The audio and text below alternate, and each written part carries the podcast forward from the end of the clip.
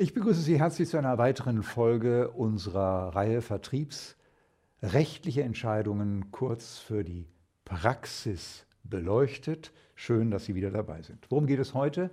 Es geht gewissermaßen um das Salz in der Suppe oder darum, dass die Rechtsprechung inzwischen allmählich die Lücken im Lastenheft von Online-Vermittlern schließt. Was ist damit gemeint? Es geht um die Transparenzpflichten und diesmal um wesentliche Informationen zu Produktbewertungen in Form von Sternen auf einer Internetseite, im Streitfall der Internetseite www.tarifcheck.de.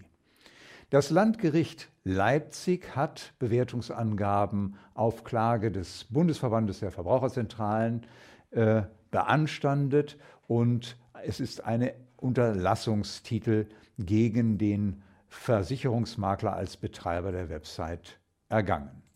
In den Gründen führt das Landgericht Leipzig aus, dass dem Bundesverband der Verbraucherzentralen äh, gegen den Betreiber eines Internetvergleichsportals ein Anspruch auf Unterlassung von Sternebewertungen zusteht, ohne Nennung der Bewertungskriterien.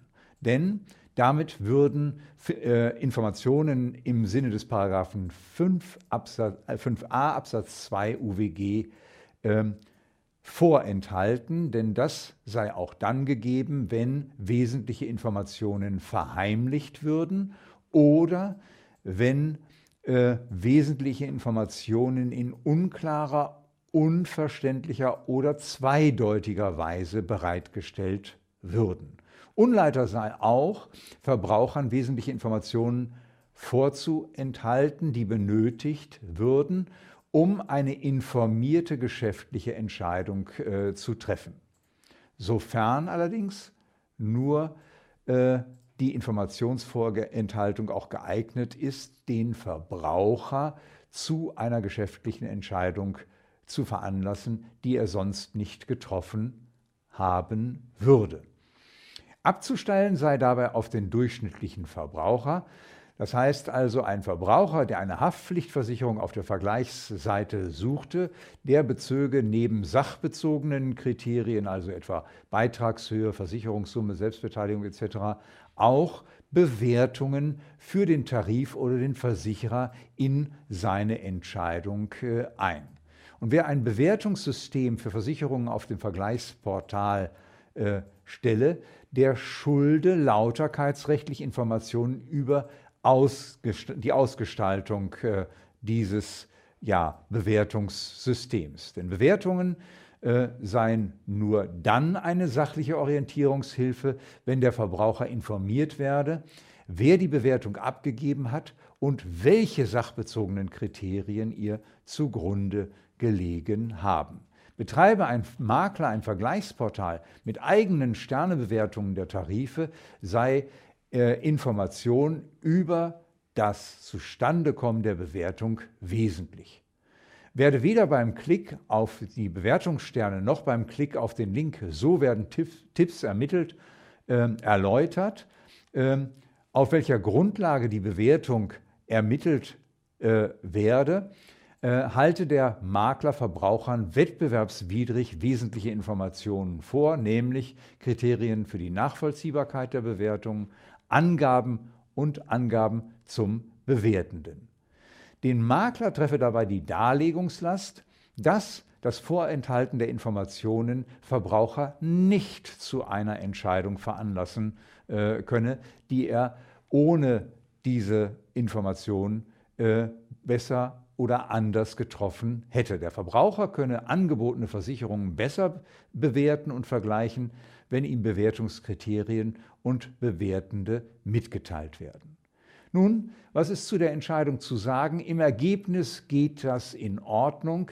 Die Kammer hat aber nicht weiter begründet, warum Information und Initiator und angelegte Bewertungskriterien lauterkeitsrechtlich wesentliche Informationen ähm, darstellen, denn das ist nicht schon dann der Fall, wenn die Entscheidung des Verbrauchers äh, von diesen Kriterien oder wenn die Kriterien für die Entscheidung des Verbrauchers von Bedeutung sind, sondern erst dann, wenn die Angabe unter Berücksichtigung der beiderseitigen Interessen vom Makler zu erwarten ist und die Angabe für, Geschäft, für die geschäftliche Entscheidung des Verbrauchers von erheblichem Gewicht ist.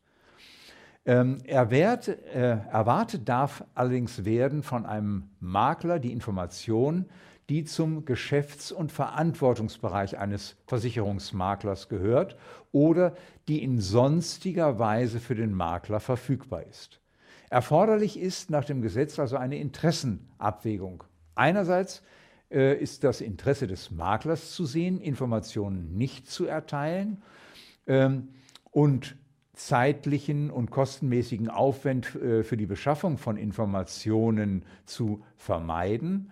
Ähm, und die mit der Informationserteilung verbundenen Nachteile sowie bestehende Geheimhaltungsbelange können auch Aspekte sein, die im Rahmen der Abwägung zu berücksichtigen sind. Die Vornahme einer Bewertung spricht dafür, dass der Verbraucher der Bewertung Gewicht beimessen würde, denn sonst hätte der Makler diese Bewertung völlig sinnfrei in sein Internetportal gestellt. Nach dem Versicherungsvertragsgesetz schuldet der Makler bei der Produktempfehlung unter Nennung eine Produktempfehlung unter Nennung der tragenden Gründe. Von, einem, von, ihm ist also zu erwarten, dass er die Kriterien nennt, die in abstrakter Hinsicht äh, einer Bewertung des Tarifes zugrunde liegen. Und äh, die Mitteilung, dass Bewertungen von ihm selbst äh, stammen, darf der Verbraucher selbstverständlich auch erwarten, denn die Verkehrskreise gehen im Allgemeinen davon aus, dass bei Sternebewertungen es sich um Bewertungen von Verbrauchern handeln. Das hat auch die Kammer so gesehen. Sie hat es also aus eigener Kenntnis äh, äh, als offensichtlich Amazon-Bezieher äh, in Anführungsstrichen hergeleitet, aber das entspricht auch tatsächlich dem richtigen Ansatz. So, Bedarf an Richtigstellung der Quelle und Qualifikation der Bewertung äh, besteht zur Vermeidung einer Fehlvorstellung und der Bedarf ist unabweisbar. Initiator, Vermittlerstatus und angewendete Bewertungskriterien sind also das Salz, das in der Suppe der Transparenzpflichten nicht fehlen darf und deswegen geht die Entscheidung im Ergebnis äh, in Ordnung. Im Fazit also halten wir fest, wer Versicherungen im Web bewertet, darf wesentliche Informationen nicht vorenthalten. Bewertung, die nicht aufzeigt, wer sie in welcher Eigenschaft vornimmt, ähm, ist unzulässig. Fehlen wesentliche Informationen, ähm, äh, ist die Bewertung auch deshalb unzulässig, äh, weil die angelegten Bewertungskriterien nicht zu erkennen sind. Schönen herzlichen Dank.